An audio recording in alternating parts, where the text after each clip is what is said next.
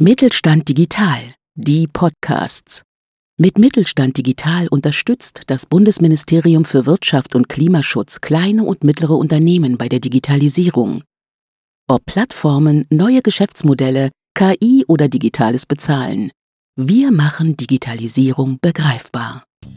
Hallo und herzlich willkommen bei IT Works Better Together, dem Podcast vom Kompetenzzentrum IT Wirtschaft, kurz KIW. Bei uns sind Sie richtig, wenn Sie sich für IT-Themen und IT-Kooperationen sowie Recht und Datenschutz, IT-Sicherheit und Schnittstellen interessieren. Viel Spaß mit dieser Folge!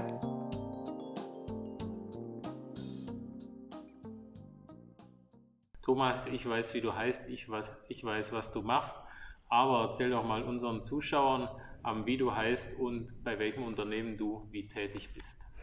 Ja, herzlichen Dank für die Einladung. Äh, mein Name ist Thomas Freudenmann. Ich bin Mitgründer und Geschäftsführer von der EDI GmbH. Engineering Data Intelligence, der Name ist hier Programm. Wir lieben es, Daten semantisch zu vernetzen und KI-basierte Entscheidungsmodelle bereitzustellen in individuelle Softwarelösungen. Und ja, wir sind ein Spin-off vom KIT, seit sechseinhalb Jahren auf dem Markt und haben eben in ganz unterschiedlichen Feldern auch Lösungen im Angebot, unter anderem auch im Bereich des E-Health. Also man könnte sagen, ihr seid breit aufgestellt. Ähm, der Name ist Programm, hast du auch schon gesagt, aber gibt es auch ein, zwei, drei Gebiete, wo ihr sagt, da seid ihr Experten? Genau, also wir kommen ursprünglich äh, von unserer Historie heraus aus der Automobilindustrie, in der Produktion, aber auch autonomes Fahren, elektrisches Fahren, wo wir Projekte haben, weil da auch sehr viele Daten anfallen, die ausgewertet werden müssen.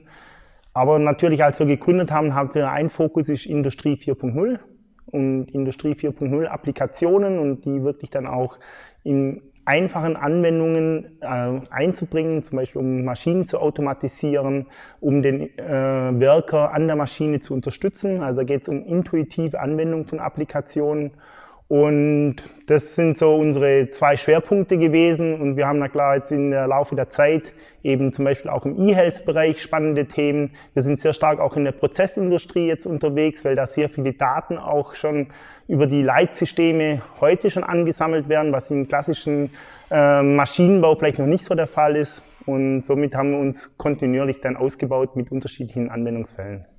Du hast gesagt, unterschiedliche Anwendungsfälle gibt es. Ihr kommt von der Industrie 4.0. Jetzt heute wollen wir ein bisschen über das Thema E-Health sprechen.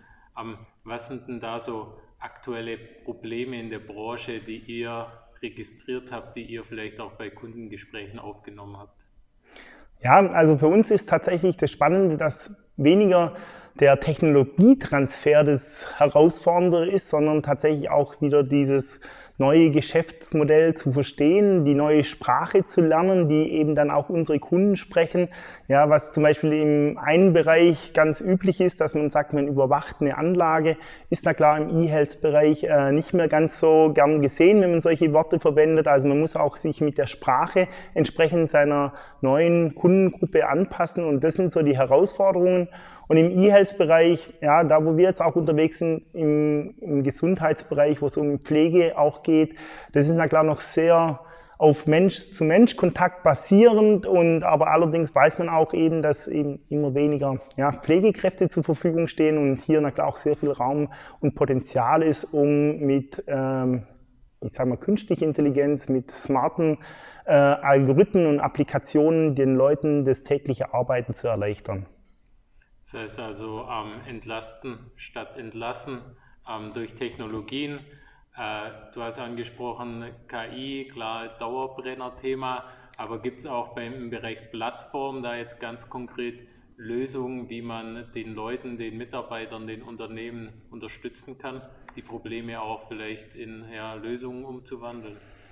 Ja, ich glaube, auch gerade mit, mit unseren Kunden, wo wir reden, ich glaube, die sehen gar nicht diese unterschiedlichen Plattformen. Und ich habe hier jetzt auch ein spannendes Beispiel, wo es um unseren Wohlfühlbarometer geht, äh, der zum Ziel hat, eben Senioren in unterstützten und betreuten Wohnanlagen ähm, eben in ihrem täglichen Alltag zu monitoren, so dass man gewährleisten kann, dass bei denen alles in Ordnung ist zu Hause unter Berücksichtigung der Privatsphäre. Und wir arbeiten hier mit die Daten laufen äh, zum Beispiel auf einer AWS Cloud zusammen.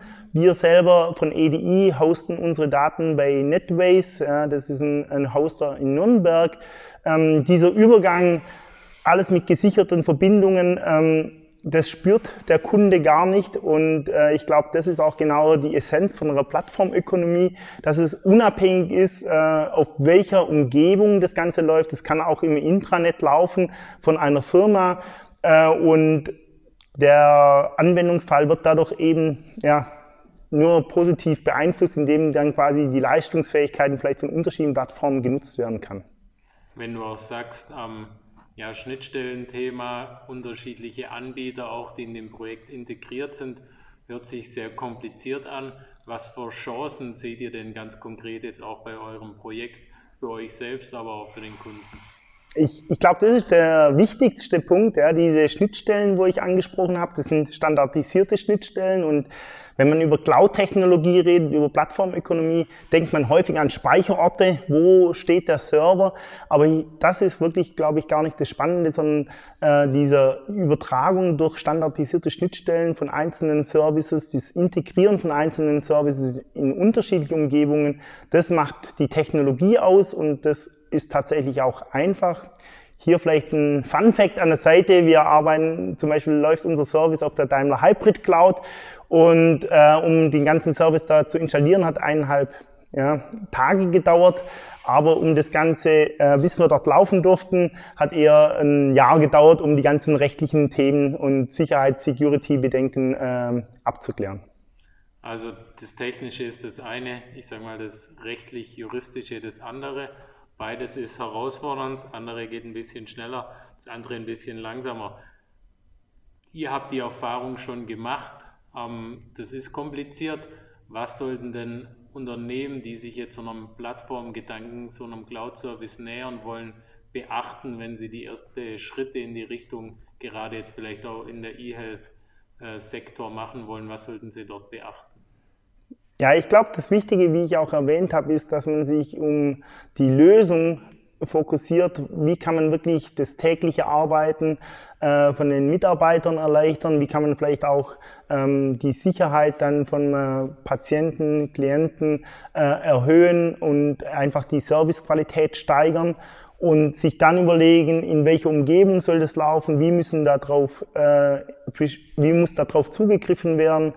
Auch muss man da klar berücksichtigen, dass gerade in dem E-Health-Bereich vielleicht auch eben ähm, Personal arbeitet, die jetzt nicht unbedingt so computeraffin sind, die auch nicht zum Ziel haben, äh, die ganze Zeit vor einem Monitor zu sitzen, sondern eben wirklich auch in dem Kontakt, im Gespräch mit den Mitarbeitern unterwegs sein wollen. Und das ist genau das, was wir auch unterstützen wollen. Wir wollen den Leuten mehr Zeit geben für das, wofür sie sich eigentlich entschieden haben, nämlich in dem direkten Gespräch mit den Leuten und weniger diesen Dokumentationsaufwand, der eben jetzt eben auch entsprechend immer mehr wird, auch im Pflegebereich.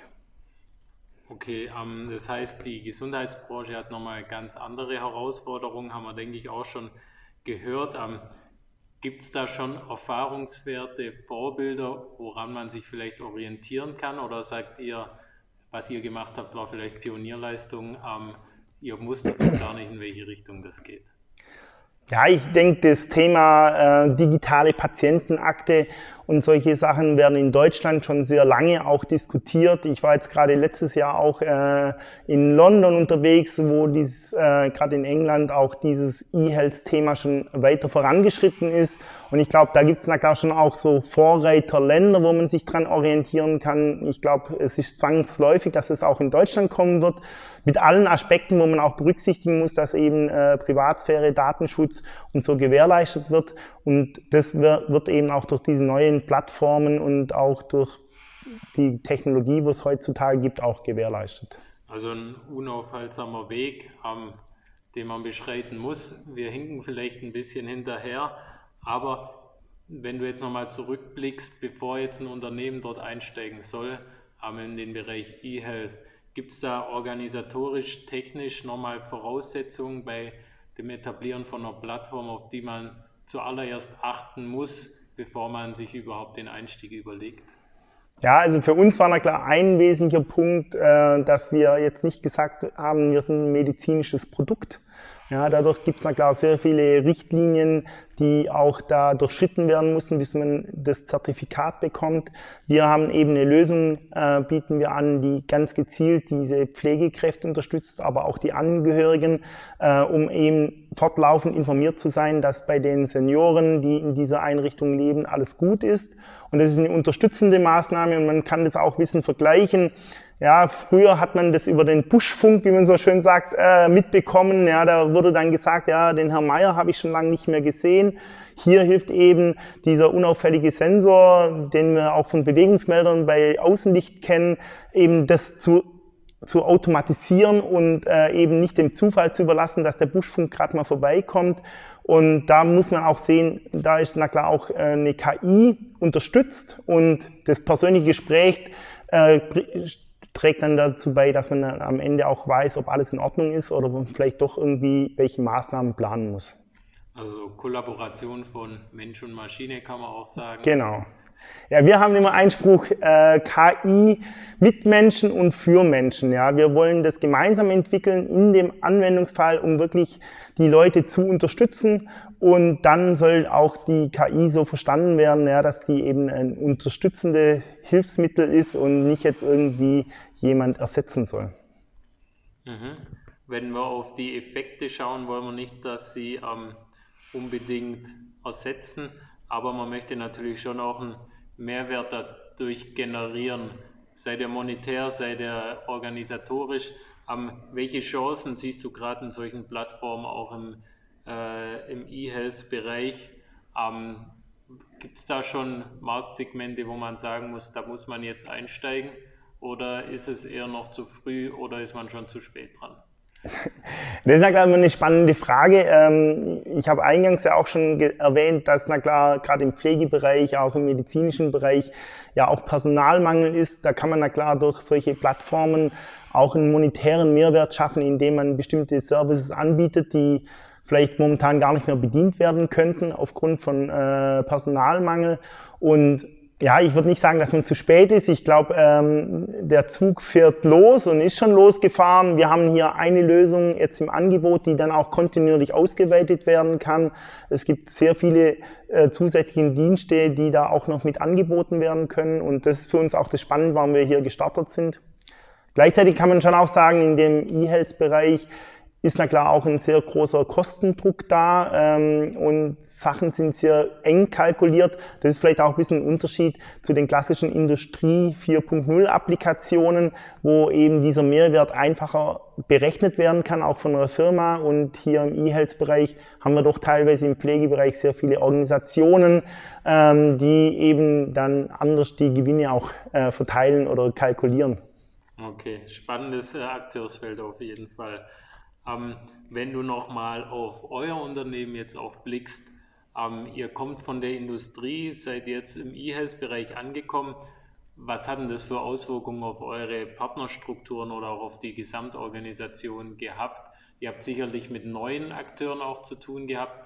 Waren das nur Unternehmen oder auch andere Akteure? Ja, also eben wie gesagt, wir haben mit neuen Akteuren zu tun gehabt. Wir haben eine neue Sprache gelernt. Wir sehen aber auch den Transfer zurück, ja, weil es einfach immer auch darum geht, ähm, ja, sagen wir, zu, diese KI auch in den Industrieunternehmen irgendwie als was Sympathisches zu verkaufen. Und da sehen wir eben auch gerade dieses Projekt mit dem Wohlfühlbarometer äh, ein Vorreiter, weil man einfach da einfach darstellen kann, was die Mehrwerte sind durch solche unterstützenden Maßnahmen, durch so eine Plattformökonomie. Und das transferieren wir auch wieder zurück und äh, können eben auch mit diesem Projekt schön in unseren klassischen anderen Bereichen werben. Ich stelle dir noch die letzte Frage dann, was du noch anderen mit auf den Weg geben könntest. Ja, ich würde sagen, äh, das eine ist KI mit Menschen, für Menschen ist ein entscheidender Punkt und man soll sich nicht äh, Gedanken machen, auf welcher Plattform läuft ein Service, sondern man soll einfach starten. Ihnen hat diese Podcast-Folge gefallen?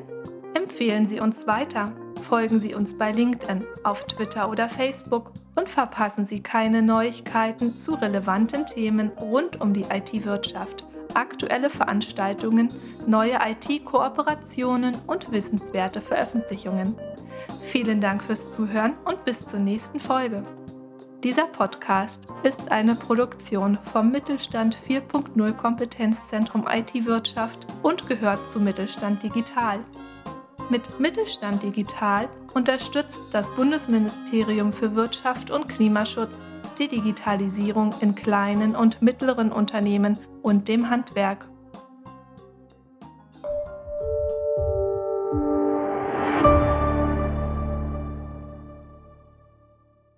Sie hörten eine Folge der Mittelstand Digital Podcasts.